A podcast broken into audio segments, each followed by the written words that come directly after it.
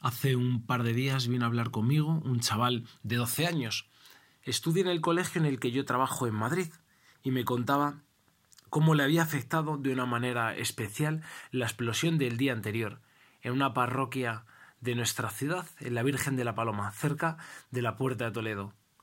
Él me explicaba que sus padres y él pertenecen a una comunidad neocatecumenal y que las dos personas que habían muerto dentro de la iglesia, de los cuatro en total, por la acumulación de gas, y eso que habían revisado bien las calderas, pues las dos personas eran muy cercanas. Uno, David, el padre de cuatro hijos con 35 años, era padrino de uno de sus hermanos.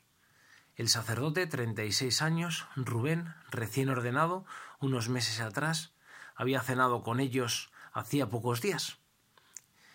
Y me contaba cómo eran las dos personas que él conocía de las que murieron esa explosión, Rubén y David. Y yo le intentaba consolar y le iba explicando que estos sucesos son muy dramáticos, por supuesto, pero que lo importante siempre es mirar con los ojos de Dios. Y para Dios estas dos personas habían sido auténticos, habían sido personas generosas que habían dado su vida a Dios y a los demás. Uno siendo sacerdote y cumpliendo la voluntad de Dios con su vocación y el otro también en esa vocación al matrimonio, teniendo esos hijos que, que Dios le había dado y cuidando no solo a su familia, sino también a la parroquia.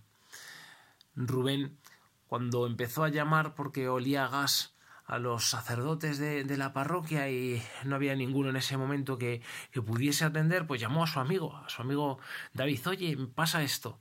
Y cuando llegaron sin manipular la, las calderas ni, ni nada, abriendo ventanas y demás, ahí es cuando sucedió la, la explosión.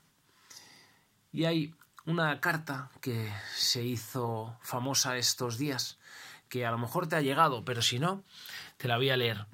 Cuenta cómo Rubén, el sacerdote, 36 años, recién ordenado, a la segunda semana de llegar a la parroquia, explica cómo un matrimonio se presentó con un joven, con su pequeño hijo, llamado Gabriel, muy especial, porque tenía síndrome de Down, y le pedían a ver si podía ser su monaguillo. En un primer lugar pensó en rechazarlo, no por tener capacidades distintas, sino porque como em, empezaba su sacerdocio, tenía un montón de, cosas todavía con las que aclararse y demás, y no sabía si quería tener pues un monaguillo, pero como el chaval enseguida le abrazó, el otro ya directamente le dijo que sí.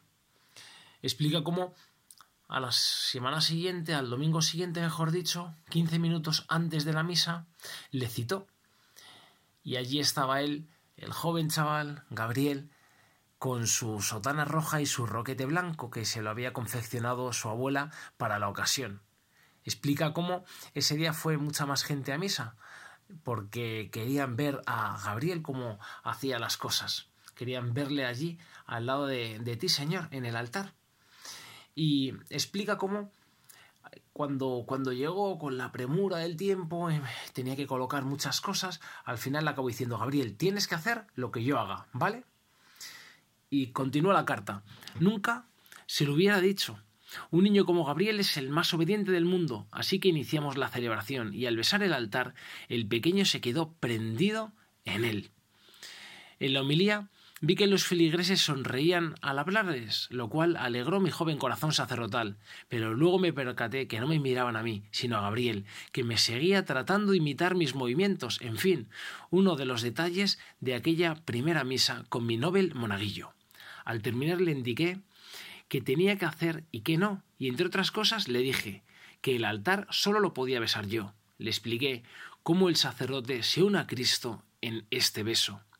Me miraba con sus grandes ojos interrogantes sin llegar a entender del todo la explicación que le daba, y sin callarse lo que pensaba, me dice Anda, yo también quiero besarlo. Le volví a explicar por qué no. Al final le dije que yo lo haría por los dos. Pareció que había quedado conforme. Y continúa la carta.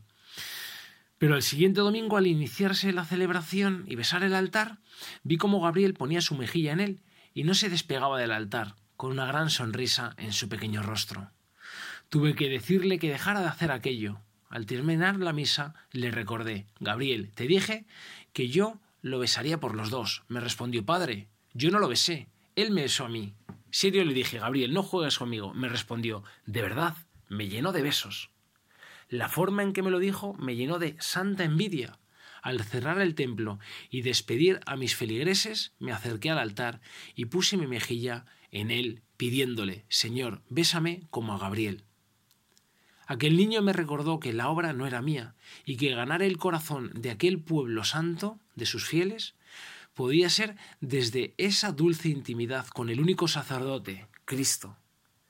Desde entonces mi beso al altar es doble, pues siempre después de besarlo pongo mi mejilla para recibir su beso. Gracias, Gabriel. Y voy terminando. Acercar a los otros al misterio de salvación nos llama a vivir nuestro propio encuentro, al igual que yo con mi querido monaguillo maestro, Gabriel, aprendí que, antes de besar yo el altar de Cristo, tengo que ser besado por él. Señor Jesús, haznos sentir tus besos todos los días, para que nuestros corazones nunca tengan más deseos de amor, porque tú lo llenas todo. Pues ahora, Señor, desde el cielo, lo primero que habrás hecho será darle un gran beso en las mejillas a Gabriel y también a David. Pues ayúdanos, Señor, a ser verdaderamente auténticos y no sucedáneos.